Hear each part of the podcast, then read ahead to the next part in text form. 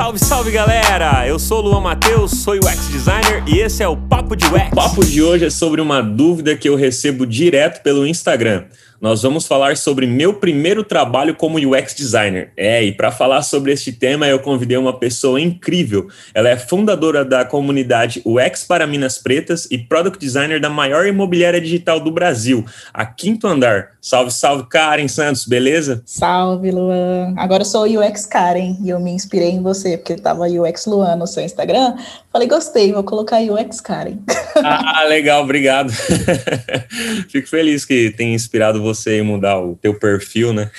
o arroba. Sim, antes estava como Karen Santos DG, de design gráfico, mas eu não, não atuo mais como design gráfico gráfico, né? Então tem que atualizar aí o arroba. Ah, legal, que bacana. E como você já está falando aí sobre essa questão de designer gráfico, Conta pra gente aí pro pessoal te conhecer um pouquinho mais sobre a sua carreira, quando que você começou, por que que você começou e quis ingressar nessa área, nesse universo gigantesco que é o design, e também assim, começou nessa parte de UX, né, de um tempo para cá, o que que te inspirou e te motivou a, a ir para essa área, seguir essa carreira? É, eu já trabalhei com bastante coisa, posso contar um pouco disso mais para frente, mas eu me formei em design gráfico em 2015 15, e confesso que foi uma escolha muito no sentido ali, não por amor, tipo uma coisa romântica, né? Ah, vou fazer design, design gráfico porque eu amo, mas mais porque era algo que eu identifiquei que fez sentido para mim naquele momento. Em 2009 eu tinha começado a faculdade de análise de sistemas e aí eu fugi, tranquei na primeira prova de estatística. Sabe aquele negócio de humanas, matemática não é para mim? É bem nesse sentido mesmo. Eu sei e... como é.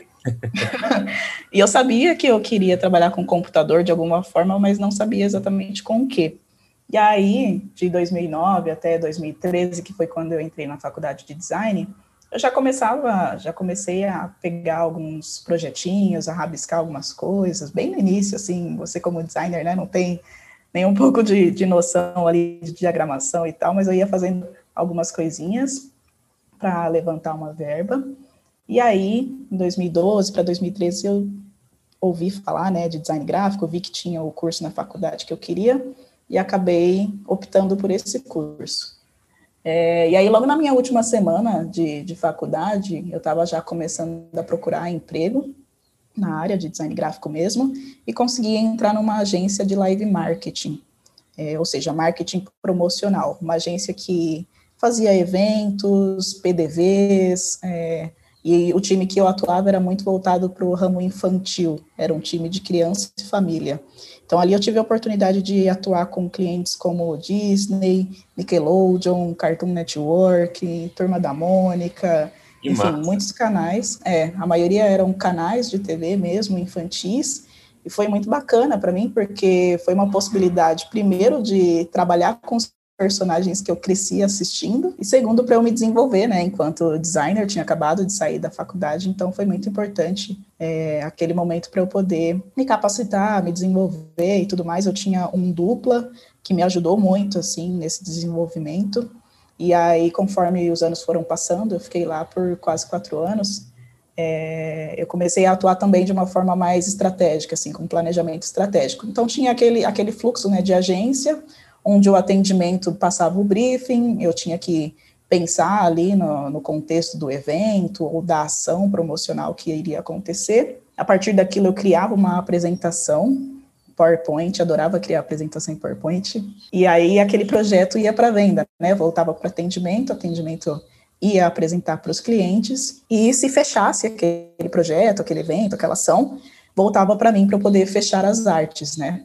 Então, fazer banner, fazer testeira de, de, de palco, enfim, todas essas coisas de artes finais. É, e aí eu fiquei lá por quase quatro anos, como eu comentei, em meados de 2018, mais ou menos, no meio, assim, eu comecei a ficar um pouco na zona de conforto, sabe? Um pouco insatisfeita, naquele aquele sentimento de querer um pouco mais, de querer conhecer outras coisas, de fazer outras coisas. E foi quando eu comecei a ouvir falar de UX, UX para cá, UX para lá e tal. falei, pô, que negócio é esse, né?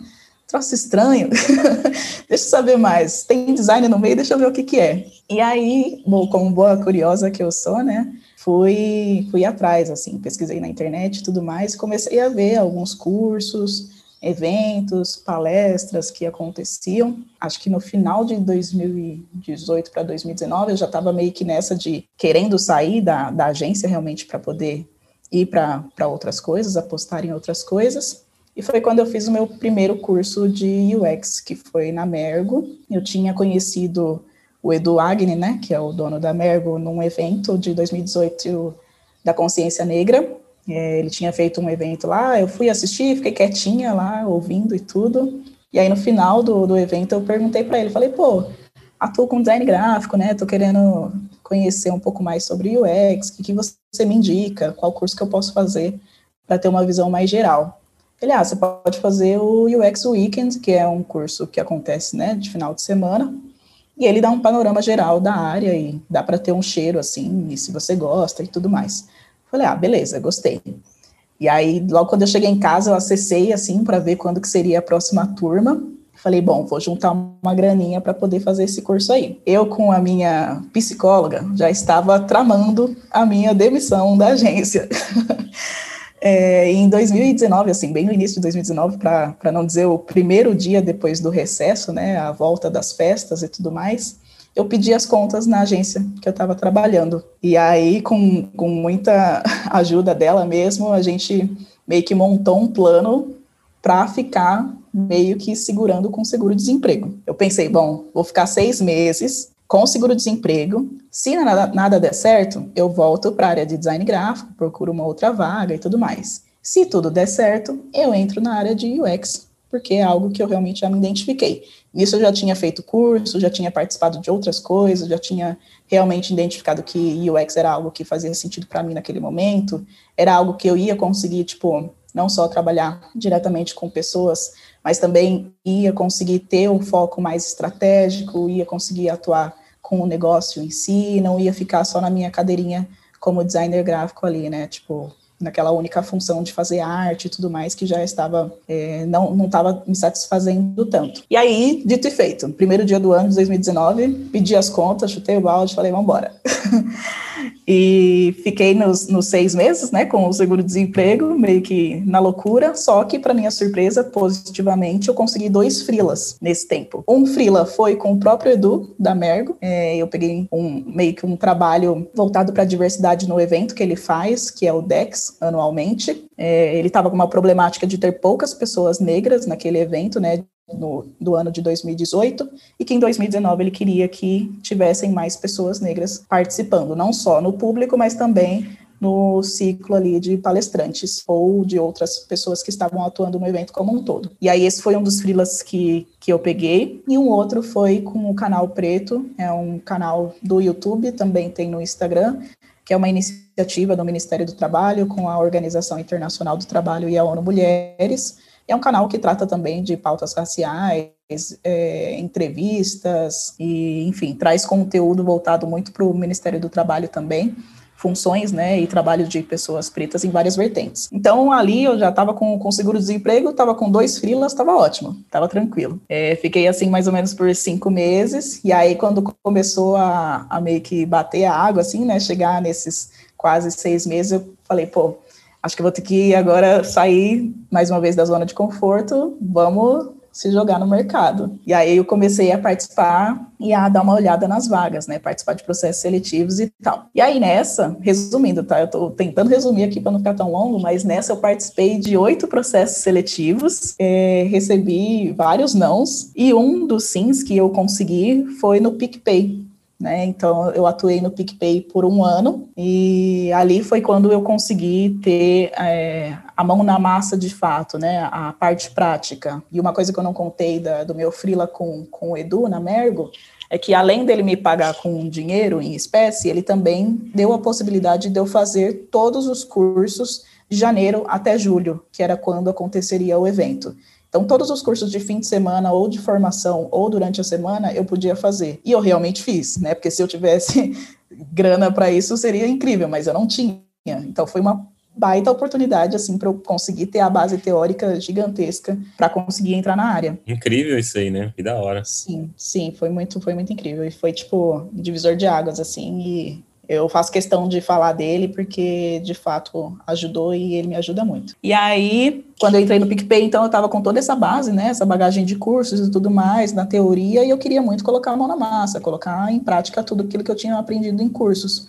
E foi muito o que aconteceu, assim. Eu entrei no, no PicPay, é, tive a possibilidade de atuar em três squads diferentes. O PicPay é uma fintech, né, uma, uma carteira digital, digamos assim. Atuei ali no mercado financeiro, que por si só já é complexo e está com, com bastante mudanças, né, ultimamente. Então, foi muito um momento, assim, de aprendizado mesmo. Eu troquei muito com, com designers, com equipe, com time em si, com PMs diferentes, com diferentes pessoas também de, é, dentro da empresa, os stakeholders, né, como chamam. Então foi bastante importante. E aí, depois de um ano, é, eu senti ali, por parte de questões pessoais, assim, né, e um pouco de, de cultura, brilhou os olhos um pouco o quinto andar, assim. Na verdade, o quinto andar já tinha brilhado meus olhos há, há um tempo atrás. Dessas oito, desses oito processos que eu falei que eu levei, não, um era do quinto andar. Eles me deram um não logo de primeira. Você não fez o não e foi atrás do sim, né? Exatamente, sou, sou dessas. tinha participado do processo com eles na logo quando eu estava iniciando. Naquele momento não tinha realmente uma vaga para júnior e eu entendi, estava tudo bem. Falei, não, tranquilo. Depois de um tempo eu tento de novo, vocês vão ter que me aceitar. e aí, depois de um ano meio que rolou assim. Então hoje eu estou no quinto andar como designer de produto também.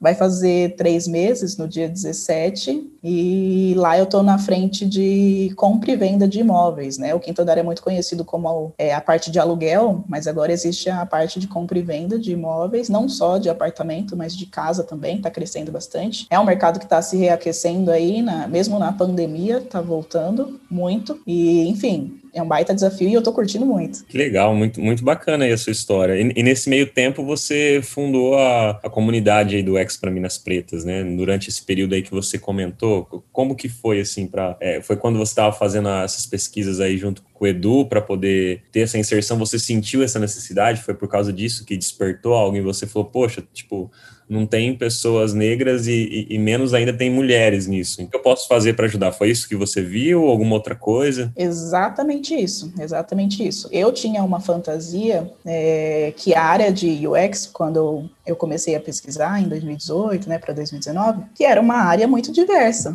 porque uma área que pensa em experiência das pessoas, na minha cabeça, deveria ser uma área que era construída por pessoas diversas, né? Porque se eu vou construir para todo mundo, todas as pessoas poderiam construir algo. Só que não é a realidade, né, amigo? Não, né? Quando... né?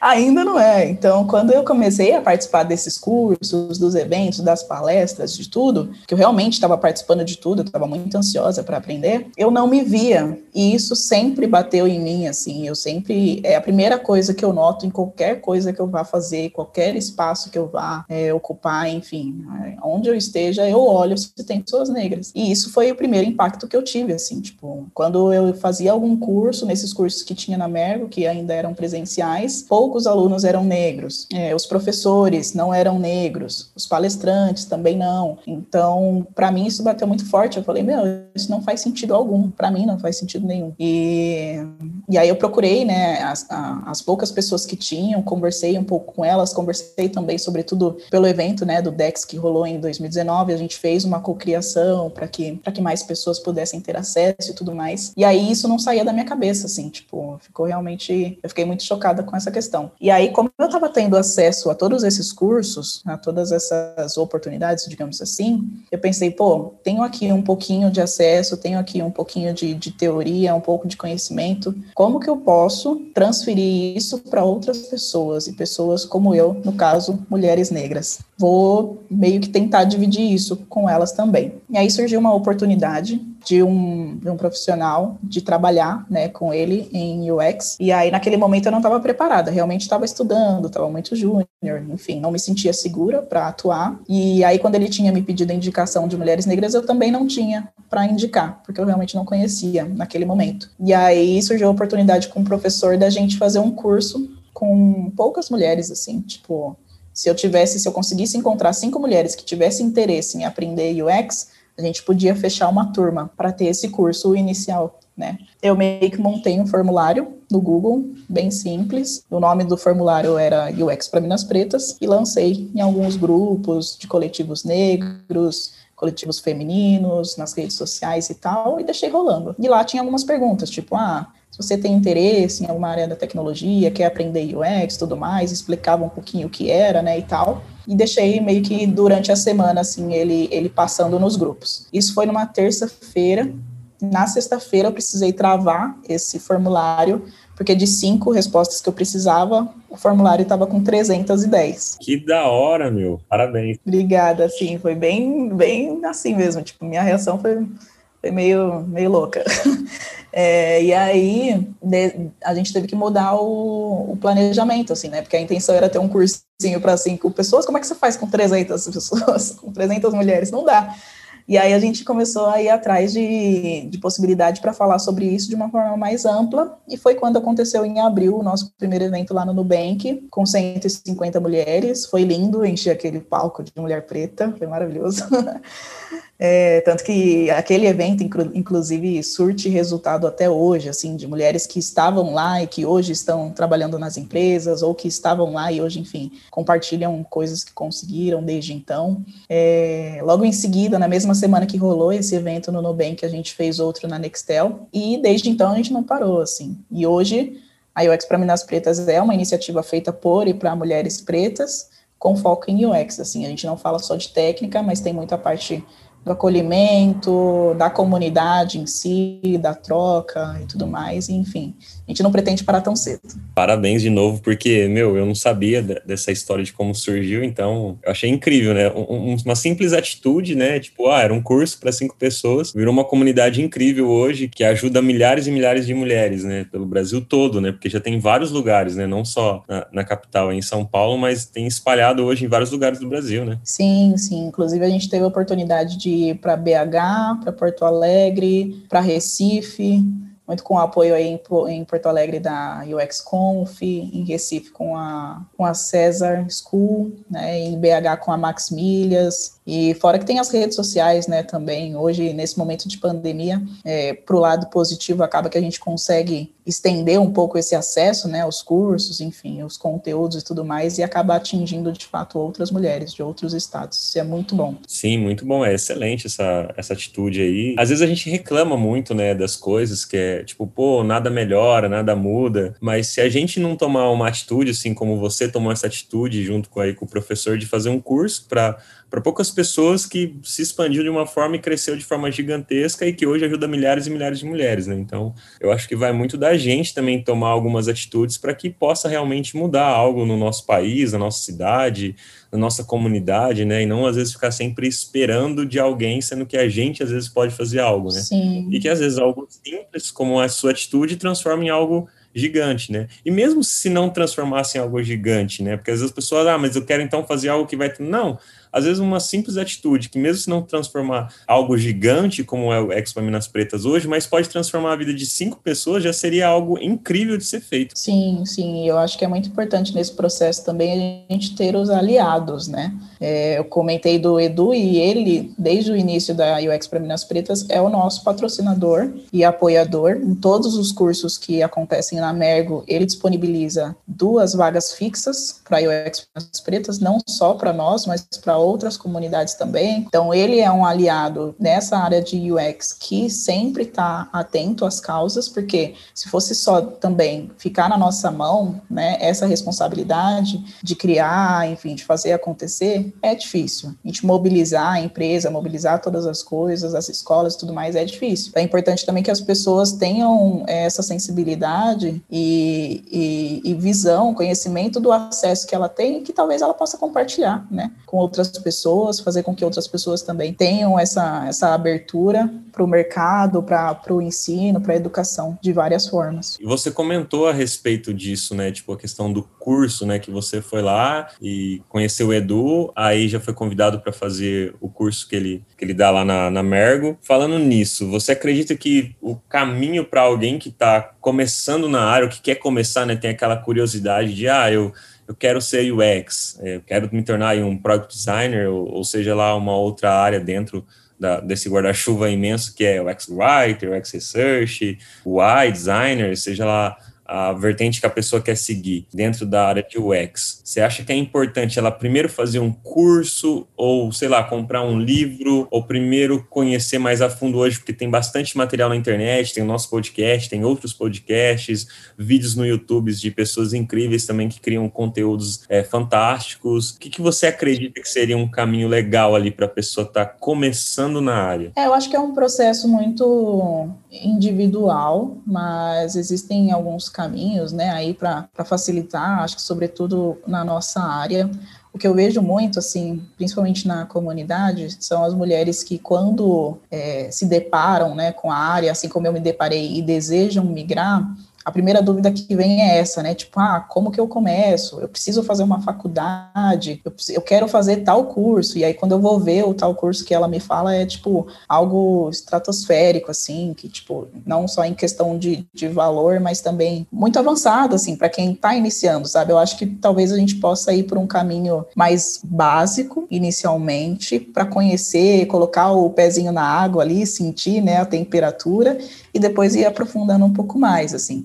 E aí eu sempre, o que eu sempre digo assim para elas ou para quem me pergunta sobre isso, é primeira conexão com pessoas. Acho que ninguém precisa começar sozinho na área. É, assim como eu tive mentores e pessoas ali para auxiliar, eu oriento muito isso. Assim, acho que a nossa área tem essa vantagem de ter pessoas que compartilham muito conhecimento, compartilham muito conteúdo isso a gente consegue ter acesso na internet de uma forma simples, né? Basta buscar, digamos assim, se você tem acesso à internet, obviamente, mas através de, de mentorias, tem até um, um, site, né, que é o Mentora, que é uma galera aí do mercado dando mentoria, eu acho muito bacana, é, acompanhar também, sei lá, newsletter, acho que tem bastante canais que fazem conteúdo e acabam compartilhando, né, por por e-mail, tipo, tem um que eu gosto muito que é o da UI Lab, é muito bacana, tipo, eu adoro o conteúdo que eles criam, a forma como eles criam acho que eles manjam muito de UI, eles compartilham isso por e-mail também, é muito bacana. Tem alguns canais também que compartilham isso, tipo Spotify, Google, é, Medium, os próprios eventos, né? Agora na pandemia, acho que aumentaram muito a quantidade de eventos online e gratuitos. É, acho que a nossa área também já tinha muito isso, de fazer sempre meetup, alguns encontros, né, para falar sobre determinadas pautas, e os eventos, eles continuam acontecendo, agora tem essa questão que eu comentei, né, da, da regionalidade, então acaba atingindo mais pessoas de outros lugares, então acho que ficar ligado nesses eventos que acontecem é bem legal. As próprias comunidades, tem muita comunidade aí rolando, então participar de comunidade é muito bacana, porque você pode encontrar uma que você se identifica, que faça sentido para você e que seja específico na sua área, né? Então, para mulheres negras tem a UX para meninas pretas. Agora, para pessoas pretas de um modo geral, surgiu a Pretux. Tem Lady That UX, tem mulheres de produto, enfim, tem várias comunidades bacanas que lá você pode se sentir um pouco mais confortável, pode tirar suas dúvidas, pode colocar suas dores. Então, é muito importante também estar em comunidade. É, acho que tem a questão de pedir é, auxílio, não só na questão de mentoria, mas talvez com, conversar com pessoas mais experientes que já estão atuando na área, ver o que, que elas pensam, o que, que elas acham, pedir algum tipo de dicas e tudo mais. Como você comentou também, os próprios podcasts, né? O Papo de UX está aqui para isso. é, tem vários também muito bacanas. Mulheres de Produto também tem um podcast, tem Roadmap que eu gosto, tem Product Gurus, tem qual mais? Product Backstage, Expatria. Eu ouvi muito o Movimento X e foi um dos que me inspirou também a ter começado. É, os canais no YouTube também, né? Tem muito canal legal lá, UI Lab, é, é, acho que os meninos da UI Lab, da UI Lab tá também, do X-Lab, que agora o Andrei tirou o U, ficou só o X, né? X-Lab, tem, enfim, uma galera fazendo conteúdo aí no YouTube, isso é muito bom, a Miris. Então, acho que tem bastante coisa para iniciar. É, tem também a questão de, de leitura, né? Para quem é mais adepto de, de livros e tudo mais, é bacana. Tem alguns que eu posso até indicar depois, mas isso é o que eu mais digo assim nesse início, assim, tipo, procurar primeiro por coisas que você tenha fácil acesso. E aí, curso, eu, eu não curto muito, assim, indicar para não ser injusta, mas eu acho que tem alguns bem legais, assim. Eu, a minha questão é mais com a questão de, de acessibilidade mesmo. Eu acho que os cursos de UX ainda são muito caros e inacessíveis para pessoas no qual eu olho, né? Para pessoas que já estão atuando no mercado ou têm um poder aquisitivo um pouco mais alto, ok. Mas eu acho que eu, eu sempre dou mais pontos assim para essas questões alternativas. Sim, e como você falou, né? Hoje em dia tem, meu, tipo, chove conteúdo de UX, né? Quando eu comecei a estudar em 2016, mais ou menos, tipo, tinha pouco, né, conteúdo assim brasileiro para a gente poder estudar sobre isso. Só que esse ano choveu, né? Eu acho que por causa da, da pandemia, eu mesmo nem fazia conteúdo por causa da pandemia, eu saí do outro trampo que eu tava e aí eu até eu consegui um outro trampo assim, tipo, apesar que eu tinha uns bastante freela fazendo, mas eu acabei falando, ah, vou ter mais um tempo ocioso ali, vou começar a criar conteúdo também, né? O pessoal sempre comentava próximo de mim, ah, começa a criar também, o pessoal tá fazendo. Eu falava, ah, não tenho tempo. Aí saí do outro trampo no, no começo da pandemia, né? Aí eu falei, pô, agora eu vou ter tempo, então vou começar. Aí eu comecei, só que em 15 dias já consegui um outro trampo e aí acabou que eu continuei também, fui fui é, ajustando o tempo, né, por causa da correria, mas então é, é algo que também, como você falou, né, não existe uma receita de bolo, né, para cada pessoa vai funcionar um caminho, né? Às vezes a pessoa ela, tem pessoas que não conseguem estudar sozinhas, né? Então é mais difícil para elas não fazerem um curso porque elas se sentem muito perdidas, né? Por ter muito conteúdo, elas não sabem condensar esse conteúdo e o que, que ela vai estudar primeiro, né? E aí uma dica que você falou seria ter um mentor, né? Alguém para estar tá auxiliando e falando, ó, oh, vai por esse caminho por causa disso, lê esse livro por conta de, de, tal assunto, por causa disso, né? Eu acho que seria algo nesse. Sim, com certeza. E você sabe que para mim fazer curso online sempre foi uma dificuldade, assim. Eu preferia a sala de aula mesmo, estar tá ali com o caderno, anotando tudo. E aí, nesse momento de, de pandemia, até reduzir a minha carga de cursos, assim, né? Eu já vinha primeiro de uma carga muito grande, que foram os seis meses, né, que eu comentei lá, dos cursos todos.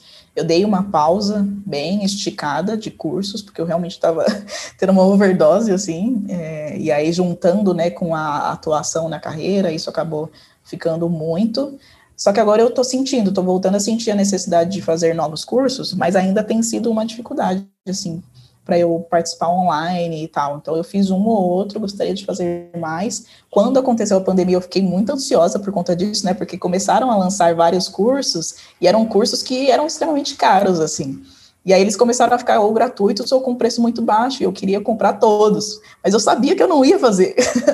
aí eu fiquei nesse dilema, né, meu, compro, não compro, faço, não faço e tal. E aí eu, eu optei por não, mas nesse momento eu já tô meio que voltando a olhar uns cursos aí e tal, quero fazer. Enfim, se rolar, depois eu volto para indicar. Sim, eu acho que todo mundo passou por isso, né, no começo da, da, da pandemia aí lá em final de março, começo de abril, assim, né, tipo, vários cursos e até eu também falei, nossa, um monte de curso e tal. Eu falei, só que, sim, sinceramente, eu acho que eu não comprei nenhum também. eu falei, porque como eu comecei a produzir conteúdo, eu falei, cara, não vai dar, eu não vou comprar, vai ficar na gaveta, só vou gastar dinheiro e não vou fazer, né? Tipo, já me conheço, então acabei também optando por não comprar. Tô fazendo um que eu tenho, que eu comprei faz muito tempo, que ele é vitalício, então eu venho fazendo ele desde quando lançou, então ainda tem muita informação lá para eu para absorver e concluir aquele curso, né? Então eu falei, não, eu já tenho um em andamento, para que eu vou ter mais um monte, né? Então eu acabei também optando por isso daí. Como product designer, ele é um, tipo um, um generalista, né? É uma das dúvidas que a galera tem muito também quando vai começar. Ah, eu preciso focar e ser é, UI designer, ou eu preciso ser só o X research. Então eu vejo muita galera com essa dúvida. Na sua visão, você acha que quando vai começar um generalista para poder conhecer todas as áreas e sentir o que quer mais para ser um especialista depois, ou também sempre continuar sendo um generalista, ou não, posso já começar sendo um especialista e focar só numa área e, e o que eu gosto só de fazer pesquisa, então vou só me mergulhar nisso, não vou ver as outras áreas. O que, que você acha na, na, na sua visão, assim, a sua opinião a respeito desse assunto? Uhum, polêmico, né? É bastante, mas é legal ouvir as opiniões, é, né? O bom é que eu fico sempre no meio termo, então eu não causo polêmica. Mentira, causo sim. Mas, na minha opinião, eu acho que não, não tem, tipo, um melhor ou pior, um certo ou errado. É, acho que existe o que você consegue identificar que é a sua praia e se aprofundar. Hoje, eu, Karen, atuo como generalista é, e eu tô nesse momento de aprendizado diário e de descoberta de quais vão ser, tipo, meus próximos passos, assim. E aí, falando do generalista, né, alguém que meio que vai transitando em várias áreas, tem uma visão mais ampla, no nosso caso, entende entende de UX, de UI, de writing, pesquisa, entre muitas outras ramificações que a gente pode ter. O especialista escolhe ali ser, tipo, foda. Pode falar palavrão aqui? Pode sim, fica à vontade. então, o especialista escolhe ser meio que foda em uma coisa só, né?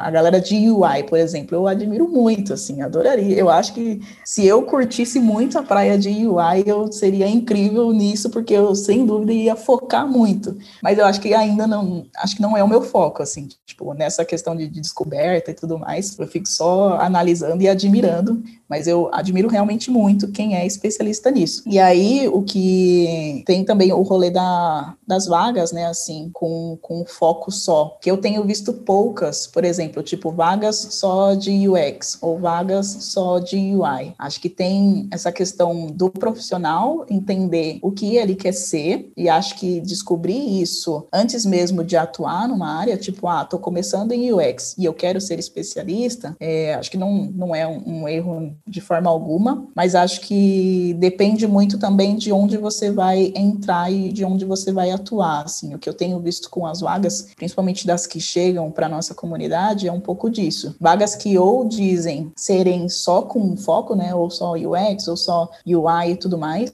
e aí quando os profissionais entram nessa empresa, acaba que eles fazem um pouco de tudo, né? Então é um pouco complexo entender isso e linkar com a cultura da empresa. A cultura da empresa já está ali enraizada com a questão do design, de UX e tudo mais. Então acho que é um pouco complexo. Eu estava vendo também um, um vídeo esses dias do Buriti com o Rodrigo Lemes e eles estavam falando sobre carreira em Y, né? E sobre mais ou menos como que essas coisas ficam às vezes pré-determinadas, assim, tipo, ah, você entrou como designer tal e você tem a opção de ser X, Y, Z ou ir para tal caminho, ir para tal caminho. Isso é um pouco complicado, né? Porque você acaba talvez entrando numa empresa já é, com uma visão meio talvez muito fixa do que você pode exatamente ser. E aí eu gosto de ser generalista justamente para descobrir o que eu posso ser, né? Hoje lá no quinto andar, por exemplo, a gente é muito generalista. A gente faz o texto, a gente faz a pesquisa, a gente faz UX, a gente faz UI, a gente faz estratégia, conversa com, tipo, troca com o PM, com toda a galera ali e põe a mão na massa em todas as partes. E além de tudo isso, eu sou também embaixadora do Design System lá. Então meio que, que mexo um pouquinho de tudo. E isso para mim é muito importante porque eu consigo ver o que eu gosto mais, o que eu gosto menos, na onde que eu me desenvolvo mais, desenrolo mais ou não. Então, acho que é bacana você experimentar um pouquinho, né, do, do, do cenário generalista e ir aprofundando depois no que você realmente mais identifica. Mas acho também para quem já tem muito claro isso, né, na cabeça, tipo, não, realmente quero ser um designer que vai ser focado em design system. Perfeito, vai embora, maravilha, assim. Eu, assim, eu sempre, por mais que você falou, né, tipo, ah, eu vou causar polêmica e tal, né?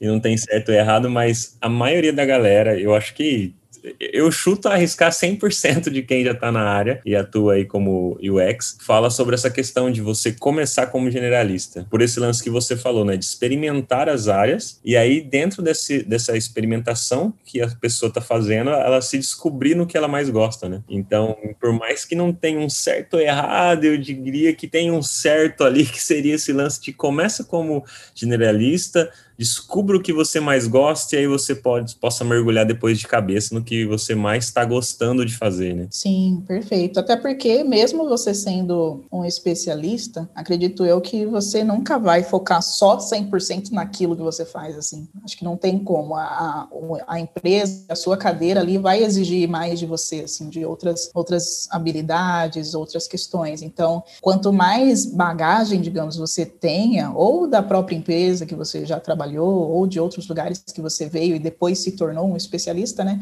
Vai ser bom ali para sua atuação. E falando sobre bagagem, é, você acha que precisa ter um background específico em TI para começar a atuar como UX? Ou você acredita que outros tipos de backgrounds que a pessoa tem ali de outras profissões possam contribuir muito mais para ela se tornar uma UX designer? Ou você acha assim, não, tem que ter um conhecimento mínimo de TI, ou não, tem que ter um conhecimento um pouco mais avançado? Eu pergunto isso porque muita galera fica naquela, né? Ah, eu preciso programar, eu preciso saber programar para ser UX designer, sabe? Tipo, tem muita galera que tem essa dúvida, né?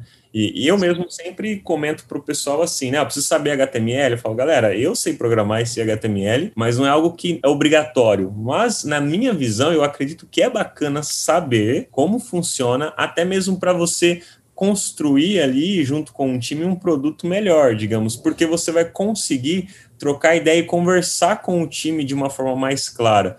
E eu falo saber não quer dizer você vai codar o dia inteiro, mas você pelo menos ter noção do que é uma linguagem de programação, lógica, o que é HTML, não saber fazer, mas o que, que é HTML, né? Para a pessoa ter um, um conhecimento um pouco mais amplo e, na minha visão, acaba muito ajudando o time. Eu, eu sinto isso na pele, eu sempre dou esse conselho. Eu falo, não é obrigatório, mas ajuda bastante. Sim, sim, contribui muito. E isso é algo que eu também destaco bastante, assim. É, eu costumo sempre dizer que a sua vivência, seu background, seu contexto, profissões anteriores, formações, diferentes experiências que você tenha tido são bagagens para sua atuação em UX. E eu fiz até um post recentemente, um texto sobre isso, de 2012, de quando eu atuava como operadora de telemarketing, e sobre como isso me ajuda hoje em pesquisas com usuários né, na pandemia, que é um momento onde nós estamos tendo que validar né, os nossos produtos, fazendo testes, pesquisas e tudo mais. Tipo,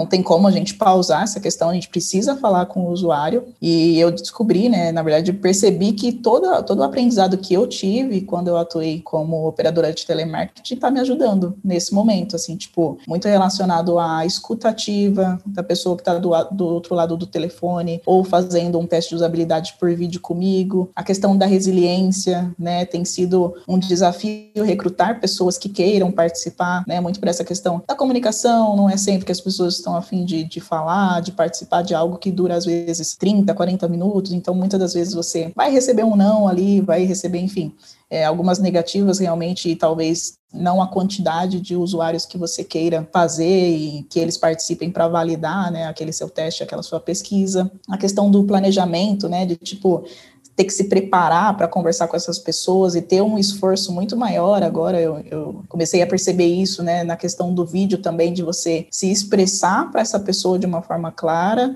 e você também perceber o que, que essa pessoa está te passando, né? Como que a gente faz um, um, teste de usabilidade com uma pessoa que está do outro lado da tela, você não sabe onde que ela está clicando exatamente, o que, que ela está pensando ali, mesmo por mais que ela esteja falando. Então, tem muito dessa observação, planejamento, a organização para que tudo isso aconteça cabeça, enfim. Então, todas essas coisas foram coisas que eu aprendi no telemarketing. Então, com certeza, essa bagagem para mim foi de extrema importância. Assim. Então, acho que isso é muito bacana. Tem, tem algumas coisas que, que é legal a gente levar em consideração nesse sentido, né? Tipo, ah, que, que é uma preocupação de muitas pessoas realmente que, que entram, né? Tipo, preciso saber programar, preciso não sei o quê e tal. Será que a minha atuação enquanto tal profissional vai servir? E eu digo que sim, assim, tipo, na nossa comunidade a gente tem arquitetas, psicólogas, professoras, é, fisioterapeutas, tem diversas mulheres com diversas bagagens e todas elas estão vendo uma oportunidade de atuar na tecnologia com a bagagem que elas têm. Então, eu faço questão de destacar isso. Obviamente que você vai ter um aprendizado ali completamente talvez diferente do que você já tem atuado, dependendo da sua área, mas você não pode nem deve descartar tudo que você já aprendeu até aqui, né? Até porque você vai lidar com pessoas, tanto dentro da empresa quanto fora, e tudo que você aprendeu, se de alguma forma contribui o desenvolvimento delas ou para, enfim, para algo que possa ser implementado ali no produto, é maravilhoso. Ou seja, todo conhecimento é válido e nada é desperdiçado, né? Tipo, o que a gente aprende vale para alguma coisa. É quando você fez ali a, a candidatura ali, que você recebeu alguns nãos e tal, quando você foi atuar como UX, é, como que você planejou, assim, o seu portfólio, o seu currículo? Que dica que você dá para a pessoa que está tentando ali o seu primeiro emprego como UX designer, como que ela pode estruturar o portfólio dela. Tem pessoas que falam que, ah, o meu portfólio tem que ter tudo detalhado, um monte de informação, outros não, não preciso colocar um monte de informação. Como que você enxerga esse ponto, assim? Como que você construiu o seu? Se você pode falar um pouquinho. Uhum. Portfólio é outra treta, né? Sim. É.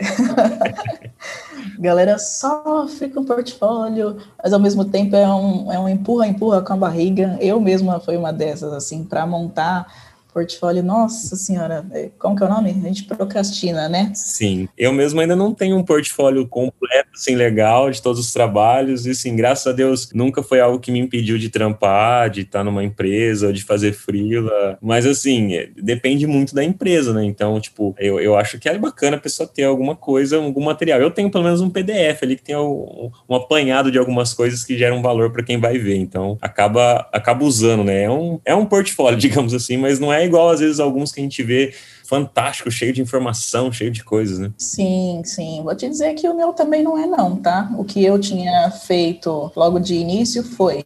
Na formação que eu tinha feito na Mergo, tem um, um curso, né, que a gente faz em grupo, e aí no final do curso precisa montar um processo lá completo de tudo que, que foi feito nessa formação. Então, esse era um dos meus cases que eu meio que mostrava. E eu tinha também um outro projeto, assim, meio que mais voltado para UI. Então, colocava debaixo do braço e ó, quando eu ia apresentar também, eu falava no, no case do curso qual que foi a minha participação nele ali, isso é muito importante, mas não era algo muito estratosférico, assim, e tal. E aí, dicas que eu posso trazer é pensar em fazer um esforço para ter coisas reais mesmo que você não tenha atuado na área ainda, né, que tem muito disso, tipo, ah, como é que eu vou fazer um portfólio, sendo que eu nunca trabalhei na área, o que, que eu vou fazer, da onde eu tiro? Acho que pode ser algo mesmo que voluntário, eu sei que a gente gosta muito de reformular, fazer redesign de banco, de aplicativos e coisas famosas e tal, mas acho que dá para a gente trazer um pouquinho mais para o chão, assim, nesse momento de pandemia tem muitas ONGs, muitas empresas, microempreendedores que estão precisando, né, de um projetinho, de um designer para pensar ali é, de uma forma estratégica ou pensar de uma forma visual para o negócio, então acho que é uma boa possibilidade e oportunidade para criar o seu próprio portfólio, pegar o caso real, existe dois sites que eu acho bem bacana. Um deles eu tentei acessar, não sei se está rolando ainda, que é o Adote um Briefing. Tem projetos, né, onde você pode adotar um briefing lá, alguma coisa que você se identifica e criar. E tem um outro que é o Tifólio, TI Fólio, que também é muito nesse sentido, assim, de você pegar um briefing e criar alguma coisa para o seu portfólio. E aí acho que nesse sentido é bacana você ter, talvez também, se você for pegar algo de, sei lá, algum empreendedor do seu bairro, algo nesse sentido para criar, fazer um acordo com essa pessoa, né, que você vai expor esse projeto, que você vai divulgar de alguma forma, colocar que faz parte de um processo que você está fazendo de aprendizado e tudo mais. É, que mais? Acho que tem algumas ferramentas que dá para utilizar também, né? O próprio Medium, eu vi que tem uma galera usando o Medium como portfólio. Tem uma ferramenta também, um site, na verdade, chamado UX Folio, que é bem bacana, ele já vem um pouco estruturado assim para você montar o seu pensamento. O Behance, né, de uma forma mais visual, o Dribble também de uma forma mais visual. Acho que tem um, um caminho bacana aí para ir criando. O Medium eu acho bacana porque você pode escrever, né, de um, um pouco mais assim, tipo, o seu raciocínio, quais foram as etapas de, de metodologias que você utilizou ali. Tem muito essa dúvida também, né, de, ah, eu faço uma coisa só visual, faço só a parte de UI, mas acho que é muito importante você ter o processo de UX como um todo documentado e meio que contar uma historinha, né? Tipo, falar por que, que você fez, tomou aquela decisão, se você fez pesquisa com o usuário, documentar essa pesquisa pesquisa, colocar lá os protótipos e tudo mais. Então acho que é um, uma boa uma boa rede assim para colocar. Bacana demais. E, e, e, conselhos assim que você vê para quem vai levar esse portfólio e apresentar numa primeira entrevista assim de emprego, o que, que, a, que a pessoa tem que tomar cuidado no, no que ela vai falar ou o que, que ela não deve esquecer de falar, que que você acredita que é bacana como um conselho para a pessoa ali que vai estar tá sendo entrevistada e tal, para, meu, é o primeiro emprego, às vezes acaba que ela fica ansiosa, né, e nervosa de se apresentar e falar, às vezes enrosca as palavras, mas um conselho que você pode deixar para as pessoas. Boa, esse é um tema que está sempre aí no dia a dia. É, acho que tem um processo anterior, que são as questões das vagas, né? A gente sabe que a área de UX está bombando, todo dia tem, tem bastante vaga, tem recrutador de olho e tudo mais. Tomar cuidado, a galera te rouba da, das empresas, né?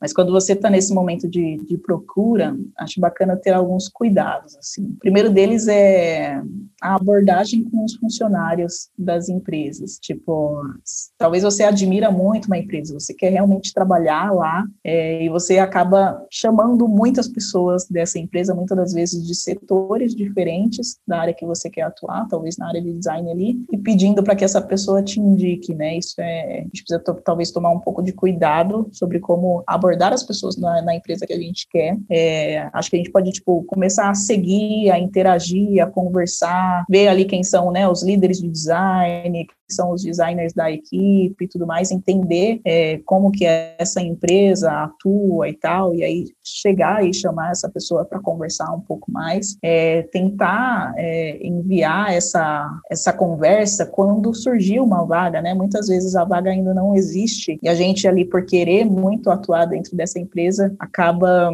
perguntando para muito, né, para as pessoas se, se tem a oportunidade, pô, me dá uma oportunidade, me indica e tal. Mas acho que é bacana enxergar quando essa vaga acontece, ler ela com calma, se cadastrar através de um link, né? Sempre tem um link para que você se cadastre. Geralmente a pessoa que está ali, que trabalha naquela empresa, talvez ela não tenha um contato direto com o RH, talvez ela não consiga fazer essa indicação direta. Então é importante que você se cadastre, né? Se existe essa vaga, que você faça o cadastro realmente nela. E quando você for para essa, essa empresa de, de fato, né? Ser tipo criativo. É, acho que tem muita questão do, do medo, né? Da cara de pau, tipo, ah, eu não vou falar com tal pessoa, eu não vou me arriscar, não vou me candidatar, porque eu acho que não sou boa ainda o suficiente e tal, rola muito essas questões, mas acho que, principalmente quando a gente está começando na área, é muito disso, assim, tipo, ah, tô começando, quero uma oportunidade, o que, que eu posso fazer, eu quero me desenvolver, tipo, ser sincero, sabe, entrar, no, conversar com, com a pessoa, seja um recrutador, um líder de design, alguém que está te, tentando te contratar ali, ou te conhecer um pouco mais, é, ter essa abertura, assim. Aí tem muita questão dos cases, né? O case também é uma dúvida que surge muito para mim, tipo, ah, faço ou não faço? Pô, a empresa me pediu um case, que negócio é esse e tal, um negócio gigante, eu tenho que entregar para amanhã, é, fazer ou não fazer, né? Eu, eu acho que os cases eles são importantes. O que eu não gosto são de cases inalcançáveis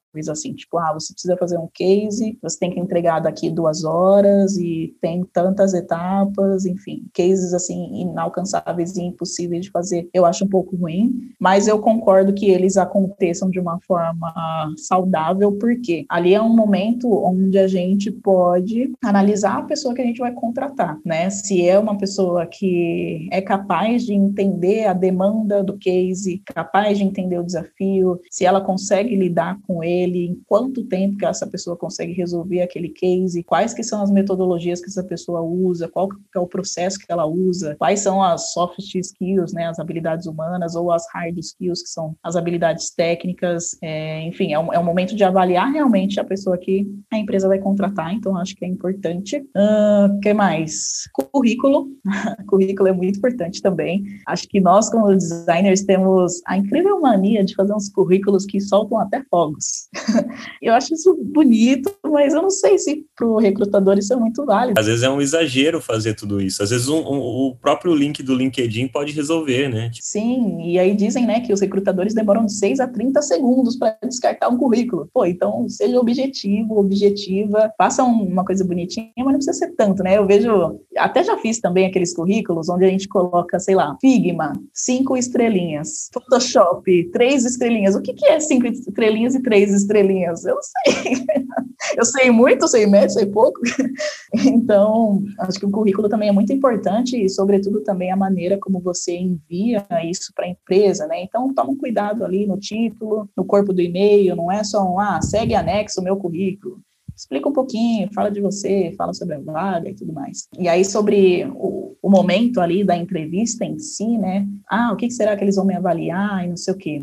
Uma coisa que eu, que eu vejo muito é, a avaliação, se você sabe, se você gosta e se você consegue lidar com equipes e pessoas, se você é capaz de resolver problemas, o que, que você faz em situações difíceis, se você é uma pessoa responsável, se você gosta de aprender, se você é uma pessoa proativa, se você tem uma construção de pensamento, de processo, como você pensa, qual que é a sua capacidade realmente de resolver esses problemas, qual que é o seu a sua linha ali, né, quando você vai apresentando um case, você vai contando uma história. E aí, será que essa história está fazendo sentido? Como que você construiu isso? Você fez com pessoas reais? Você fez entrevistas com pessoas reais, tudo mais? É, enfim, e aí coisas que você ainda não sabe, realmente expor, né? Tipo, ó, tô concorrendo a essa vaga, mas eu, eu ainda não sei sobre tal assunto, quero aprender, estou disposto a me desenvolver. Então, deixar isso bem claro. E aí, para a parte de ferramentas, que, né, o que a gente usa no nosso dia a dia, eu acho que a gente aprende com, com o tempo, assim. O Figma, por exemplo, que é a ferramenta que a gente usava no PicPay, que a gente usa no Quinto Andar também, foi uma ferramenta que eu não sabia quando eu entrei, não sabia usar, e eu aprendi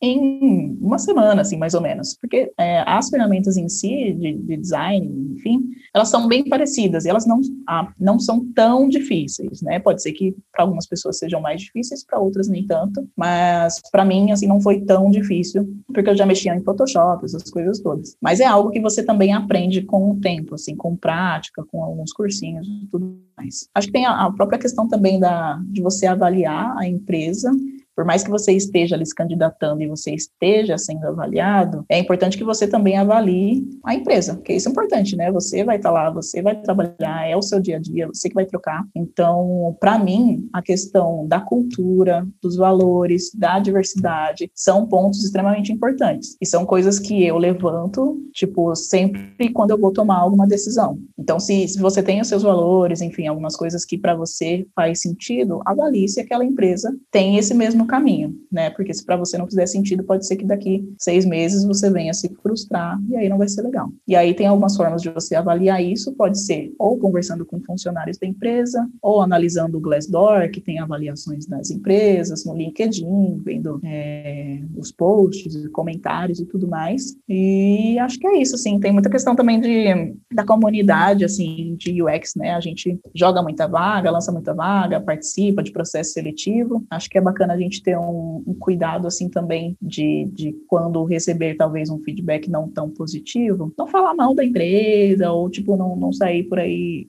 xingando todo mundo, porque às vezes acaba que né, a comunidade é pequena e aí você vai fazer um outro case, você vai participar de outras entrevistas e aí pode ser que aquela pessoa já tenha te conhecido de uma forma que não foi tão legal. Então, essas são algumas dicas assim de coisas que eu vejo com, com, com o nosso mercado. Excelentes conselhos e, e esse último que você falou é é, é, super importante, né? Porque, como você comentou, já pensou se quando você recebeu não a primeira vez o quinto andar, você tivesse ficado super chateada Sim. e sei lá, não, não sei se isso aconteceu, mas eu acredito que não, mas alguma coisa ruim que você possa ter sentido espalhado e por aí, e aí hoje você não teria recebido o sim, tu não estaria lá, né? Exato. né? E pelo contrário, você pegou o não e falou, pô, agora eu quero o sim, né? Então o que, que eu vou fazer para ter o sim? E correu atrás, né? Tipo, acho que ficar falando mal das empresas nas redes sociais, como você falou, acaba prejudicando a própria pessoa e não a empresa, sim, né? Sim, exatamente. É, e a nossa comunidade é muito pequena, né? Tipo, todo mundo conhece todo mundo e tal, então um pouco delicado. Karen Santos, muito obrigado aí pelo papo, foi incrível. Quero pedir para você divulgar aí as suas redes sociais, LinkedIn, Instagram. Também divulga aí alguma coisa que você queira do pessoal do UX para Minas Pretas, se vai ter algum evento legal aí que você quer divulgar aí no final do ano agora. É, fica à vontade aí, o espaço é seu. Oh, obrigada, passou rapidinho. É, sim, para quem quiser conversar, o canal sempre aberto. Como eu falei no início, eu sou agora UX Karen, peguei do UX Luan. então, eu estou assim no LinkedIn, no Instagram, São as duas redes que eu mais uso. Pode ser que eu demore um pouquinho mais para responder, mas não desistam de mim, vai dar tudo certo. É, e para UX para Minas Pretas, se você é uma mulher preta, parda, indígena ou mulher negra trans, você será muito bem-vinda na nossa comunidade. É só deixar um direct no Instagram também da página da UX para Minas Pretas. E é isso. Obrigada pelo convite, muito feliz. Estava bastante ansiosa, acho que foi bem legal. Que isso, eu que agradeço aí o, por ter aceitado esse convite, né? E é isso, pessoal. Obrigado aí para vocês que estão ouvindo mais um episódio aí do Papo de UX. E para quem quiser ouvir mais sobre esse assunto, tá na área, ou quem não tá na área, tá com dúvida de como iniciar, é só mandar um direct lá para mim, no, pode ser no UX Luan ou no nosso Instagram do nosso podcast, o Papo de UX. É isso aí, pessoal. Valeu e até o próximo episódio.